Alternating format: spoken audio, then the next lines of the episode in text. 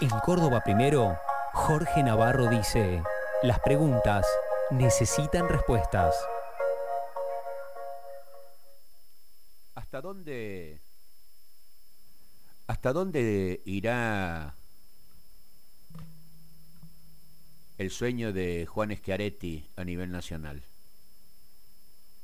¿Hasta dónde estará asfaltada la supuesta avenida del medio en las próximas elecciones nacionales?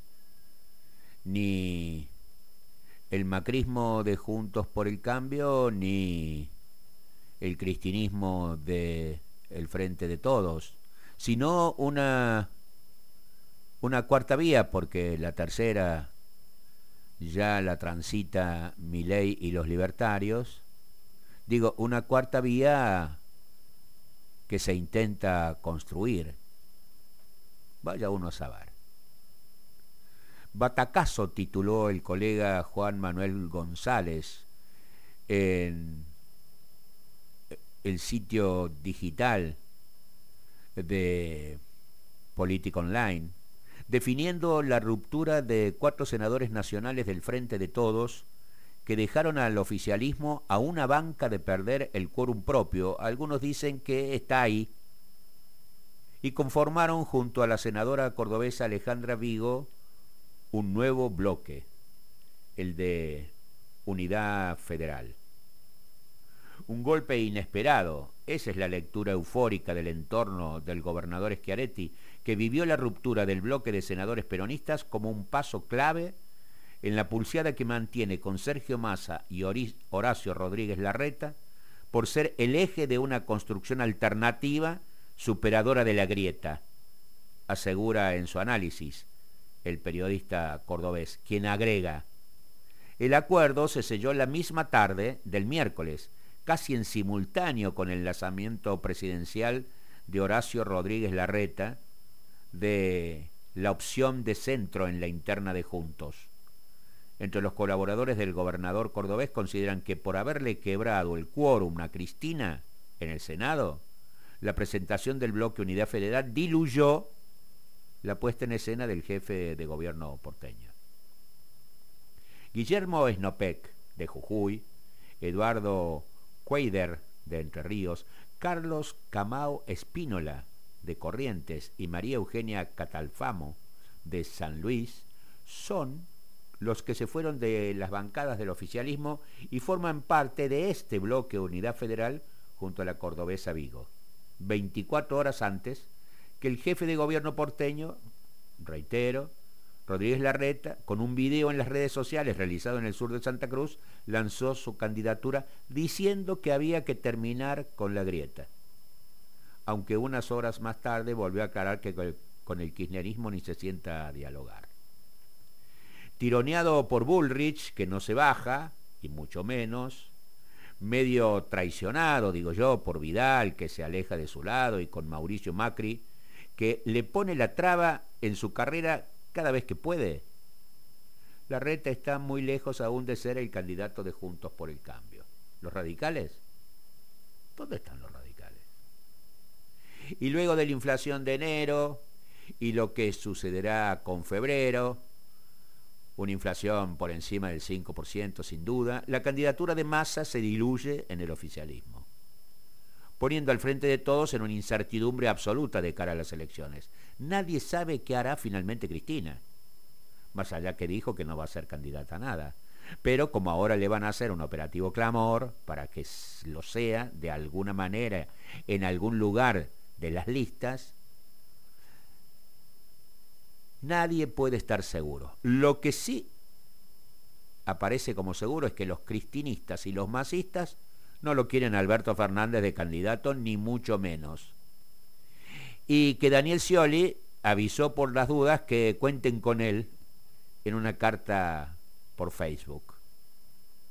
Volvamos al nuevo bloque de senadores que cristalizó la división en el oficialismo, en la Cámara alta del Congreso Nacional.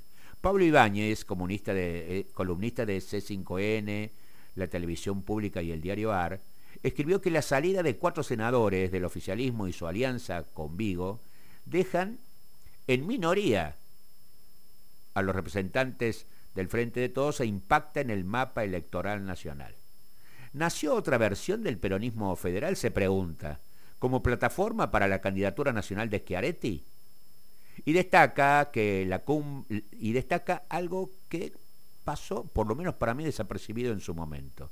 La cumbre paralela que reunió a un cordobés y a un santafesino, refiriéndose al encuentro entre el intendente y candidato a gobernador, Martín Yarlora, con el diputado nacional y precandidato a gobernador santafesino, ladero del gobernador Omar Perotti, Roberto Mirabella. Quizá por eso, en otro de los diarios digitales de moda de la Argentina, Letra P, por estas obras se argumentó que el cimbronazo fue promovido por Schiaretti, por su colega puntano, Alberto Rodríguez A, pero que también cuenta con el guiño del gobernador santafesino Perotti, que hasta ahora solo prodiga gestos de acercamiento con el cordobés, y que tienen una misma línea discursiva construida por el consultor y hombre de medios Guillermo Seita, que asesora a los dos.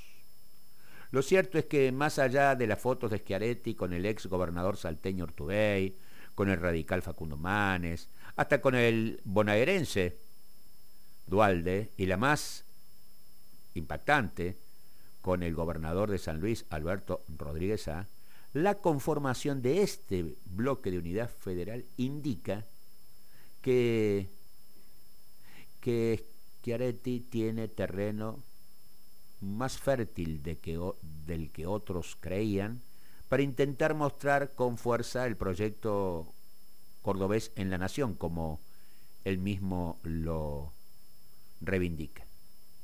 Verónica Tenaglia, una empresaria de la ciudad de Buenos Aires, de una pyme tecnológica de la economía del conocimiento, a quien entrevistamos acá el año pasado, dice en un artículo de panamarrevista.com hace pocas horas lo siguiente.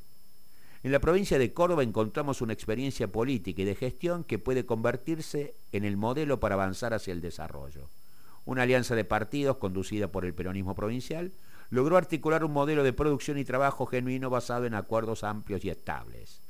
Y Tenaglia agrega, a partir de esto, la alianza virtuosa entre sectores públicos y privados permitieron implementar políticas de desarrollo industrial, eh, como la transformación de dispuestos en trabajo, la creación de 50 parques industriales, la incorporación de la ciencia y tecnología, como valor agregado para la producción, junto a obras públicas que expandieron la infraestructura, con nuevas rutas, autovías, autopistas, fibra óptica, etc.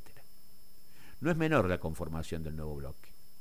El oficialismo pretendía desarrollar una sesión doble esta semana que pasó en el Senado, con la elección de las nuevas autoridades y después avanzar en la agenda de temas que ya habían sido consensuados con la oposición. Sin embargo, no obtuvo el número mínimo para abrir el debate. La breve sesión no contó con la presencia de Cristina, que está en el sur, apenas un día después de que el grupo de legisladores abandonaran el bloque oficialista. Si bien voceros del Frente de Todos apuntaron contra Juntos por el Cambio por el quórum, lo cierto es que ahora en adelante deberán alinear sus pretensiones con el flamante bloque de unidad federal. Nadie sabe, y mucho menos Escarete, creo yo, y su gente, hasta dónde llegará el renovado desafío de intentar rearmar un espacio federal competitivo que se lance como cuarta opción para elegir un nuevo presidente, en las pasos de agosto y en las elecciones nacionales de octubre. Pero lo cierto es que la división del kirchnerismo en el Senado de la Nación le dio un nuevo impulso a lo que desde hace muchos años se viene diciendo la Avenida del Medio.